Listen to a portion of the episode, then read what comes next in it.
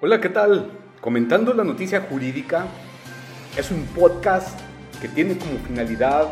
informar a la comunidad la noticia jurídica que se está haciendo pública y desde luego crear una cultura de información legal desde una óptica que todo empresario ejecutivo pueda tener acceso de una manera confiable. Hola a todos, gracias por sintonizar nuestro nuevo episodio número vigésimo de la temporada número uno de podcast denominado Comentando la Noticia Jurídica. Yo soy Eleazar Peinado Velarde y el día de hoy comentaré acerca de las dos tesis de jurisprudencia emitidas el pasado viernes 26 de noviembre del 2021 por la primera sala de la Suprema Corte de Justicia de la Nación. Y la primera de ellas, pues tiene el título Delitos de comisión por omisión, el deber de vigilar determinadas fuentes de peligro, no deriva de una simple relación jerárquica o del lugar que el imputado ocupe en un organigrama o escalafón, sino de su posición de garante derivado de la ley de un contrato o de su propio actuar precedente. Y nos indica el registro de esta tesis de jurisprudencia emitida por la primera sala y es en materia penal, eh, con registro 2023-852, nos dice que con motivo de un incendio que se propagó rápidamente de una guardería perteneciente al esquema vecinal comunitario del Instituto Mexicano del Seguro Social, Perdieron la vida 49 menores de edad y resultaron lesionados al menos 43 personas más, en su mayoría niñas y niños. En la sentencia combatida se consideró que esos resultados típicos eran penalmente atribuibles a quienes no, no los evitaron, lo cual en lenguaje técnico jurídico se conoce como comisión por omisión. Al respecto, el quejoso adujo haber sido condenado simplemente por haber formado parte de la estructura orgánica de la mencionada persona moral, sin que fuera su representante legal o tuviera entre sus funciones como secretario del Consejo de Administración la de verificar el cumplimiento de las medidas de seguridad exigidas. Y aquí viene precisamente el criterio jurídico que la primera sala de la Suprema Corte de Justicia de la Nación determina que la atribución normativa de esos resultados típicos resulta válida cuando durante el proceso penal se acredita que, con independencia del nombramiento que el justiciable hubiera tenido, fue quien llevó a cabo las gestiones necesarias para, para que la persona moral obtuviera la autorización para brindar el referido servicio. Esto pone en evidencia tanto su conocimiento de los requisitos exigidos para la obtención de esa autorización como el de las condiciones del inmueble propuesto para atender a los menores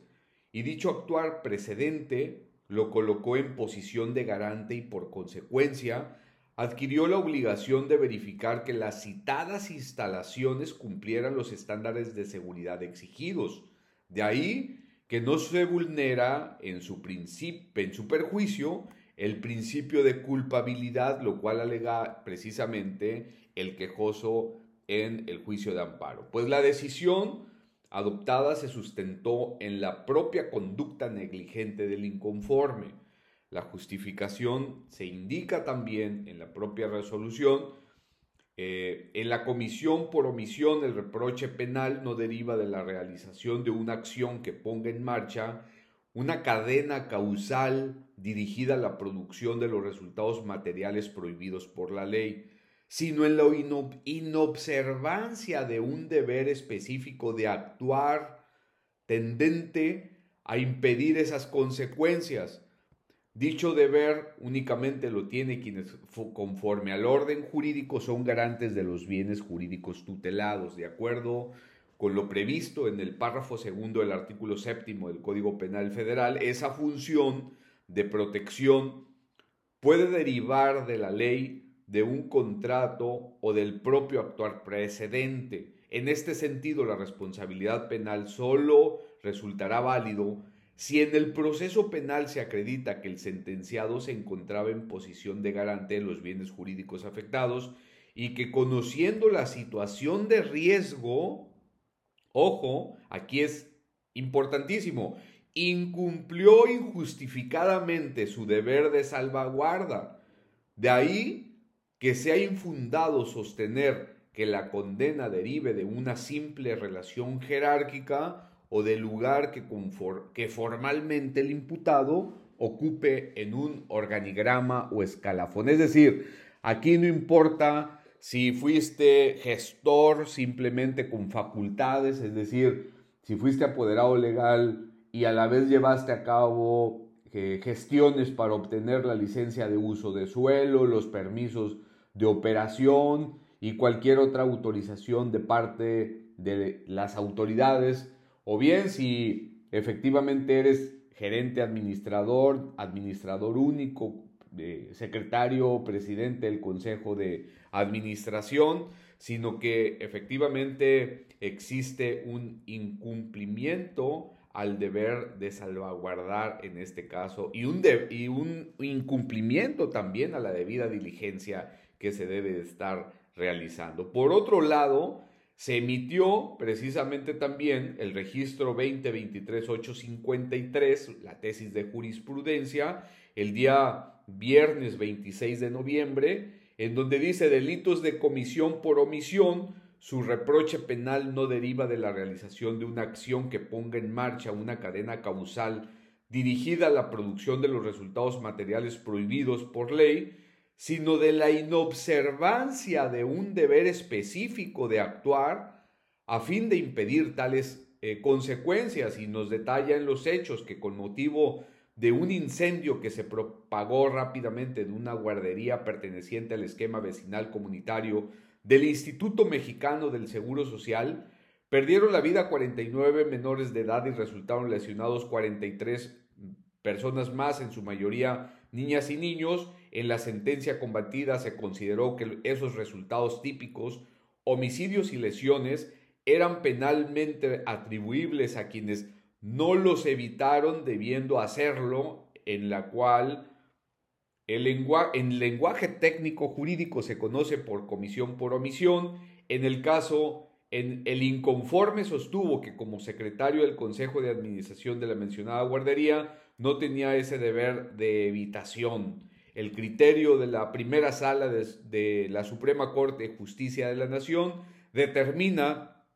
que sí correspondía al quejoso la obligación de evitar los resultados típicos de homicidios y lesiones, al ser quien con otras personas llevó a cabo las gestiones necesarias para que en su momento la guardería fuera autorizada para brindar de manera subrogada el referido servicio. Ese actual precedente puso en evidencia tanto el conocimiento que tuvo de los requisitos exigidos para prestar de manera segura los mencionados cuidados infantiles, así como su conocimiento de las condiciones reales del inmueble propuesto para ello, el cual tenía serias deficiencias, así el reproche penal de los delitos de comisión por omisión no deriva de la realización de una acción que ponga en marcha una cadena causal dirigida a la producción de los resultados materiales prohibidos, sino de la inobservancia de un deber específico de actuar a fin de impedir tales eh, consecuencias y precisamente en la justificación de esta tesis de jurisprudencia encontramos que la atribución normativa de esa clase de resultados típicos a quienes no los causó materialmente solo resulta válida si en el proceso penal correspondiente se acredita que el imputado era garante de los bienes jurídicos afectados y que conociendo la situación de riesgo en que se encontraban las víctimas incumplió injustificadamente su deber de salvaguarda, como lo menciona también la tesis de jurisprudencia de la cual ya hice referencia en mi primera intervención. En la comisión por omisión, el reproche penal no deriva de la realización de una acción que ponga en marcha de cadena causal dirigida a la producción de los resultados materiales prohibidos por ley, sino de la inobservancia de un deber específico de actuar encaminado a impedir esas consecuencias. Dicho deber lo tienen quienes conforme al orden jurídico son garantes de los bienes jurídicos tutelados, ya sea por disposición legal en virtud de un contrato o con motivo de un actuar precedente. La posición o calidad de garante está constituida esencialmente por un llamamiento imperativo de carácter selectivo por el cual alguien queda jurídicamente obligado a prevenir un riesgo mediante una prestación activa. Se trata de un vínculo normativo que convierte a la persona en protectora de bienes jurídicos al grado de atribuirle su lesión ante el incumplimiento injustificado de su deber de salvaguarda. Por tanto, nos dice esta tesis de jurisprudencia, la, responsabilidad penal en estos casos solo resulta válida si en el proceso penal se acredita que el imputado era garante de los bienes jurídicos afectados y que conociendo la situación de riesgo, incumplió injustificadamente su deber de salvaguarda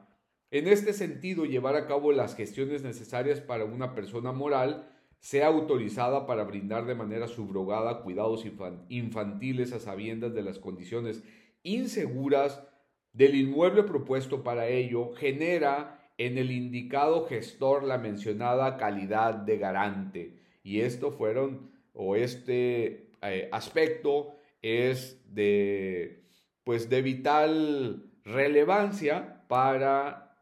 pues considerar que efectivamente tiene una obligación de cuidado. Esto lo podemos encontrar en el, en el amparo directo 19 del 2019 y fue resuelto el 26 de mayo del 2021. Cinco votos de las, de la ministra, de las ministras eh, Norma Lucía Piña Hernández, quien formuló voto concurrente, y Ana María Ríos Farjat,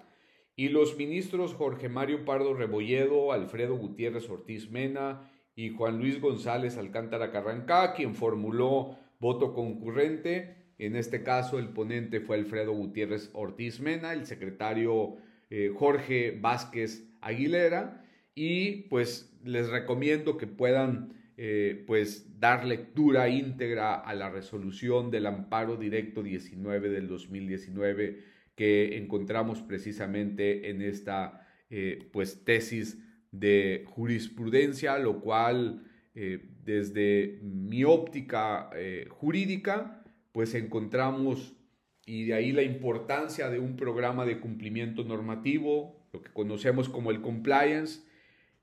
pues un programa activo, un programa real y no de papel y hago una pues invitación un atento eh, pues a los apoderados legales, administradores únicos, gestores con facultades de representación, gerentes, administradores,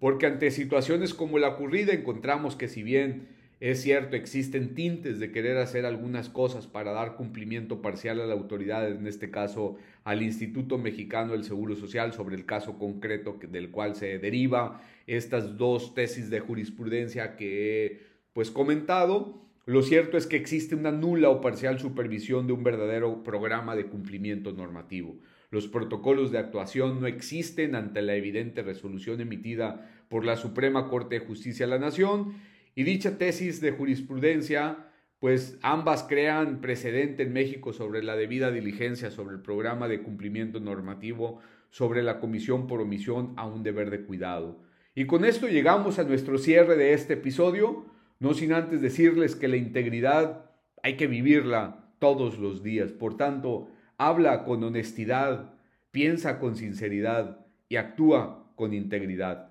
Hasta la próxima.